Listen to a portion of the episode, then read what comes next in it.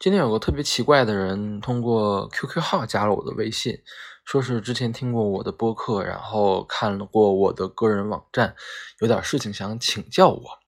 那我就通过了好友申请嘛。他是一个特别客气的人，就每句话都要用您，然后据说是在关注什么课题，他想要探究这个举重解说的时候，什么嗓音最恰当。那我是一个彻头彻尾的这个体育白痴嘛，对体育解说肯定是什么一窍不通啊。嗯，但是说实话，我跟他聊了半天，我都没有听懂他到底想要跟我讨论什么事情。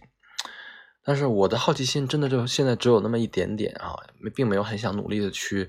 跟他刨根问底什么的。然后更何况是体育嘛，我不太了解、不太感兴趣的这个领域。然后后来呢，他又开始聊了这个说唱。我也不知道他是为了缓解之前有点尴尬的这个气氛呢，还是说他是在延续前面这个有关嗓音的话题，或者是说他又另开了另外一段这个主题哈。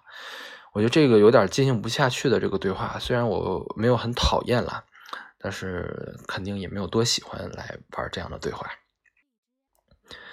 昨天我的自行车胎破了，所以今天早上。只能坐公交车去上班，然后我意外的发现，从这周天开始，那个六二六路公交车就要开始停运了。那六二六路的前身呢是运通幺二六路，后来这个运通公司被北京公交公司给收编了嘛，才变成了现在的这个编号。这个运通幺二六路开通刚好就是在我毕业搬到我现在住的地方之后不久。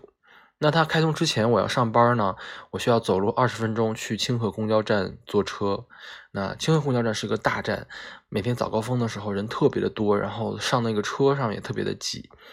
那运通幺二六开通之后呢，我可以走到一个另外一个车站，叫毛纺路南口站，只需要走不到十分钟。然后这个站呢，只要不是最高峰最高峰的那一阵儿，基本上你坐上运通幺二六都是有座的，即便没有座位。大部分人也会在两三站之后有一站叫静书院，在那个地方下车。所以说刚开始有运通幺二六的时候，我就特别特别的开心。虽然后来我都是骑车上班了，那我万万没有想到，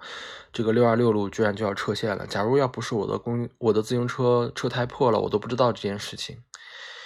啊，所以说有关城市的记忆会比你想象的要短很多呢。然后我就赶快拍了一张六二六的这个照片。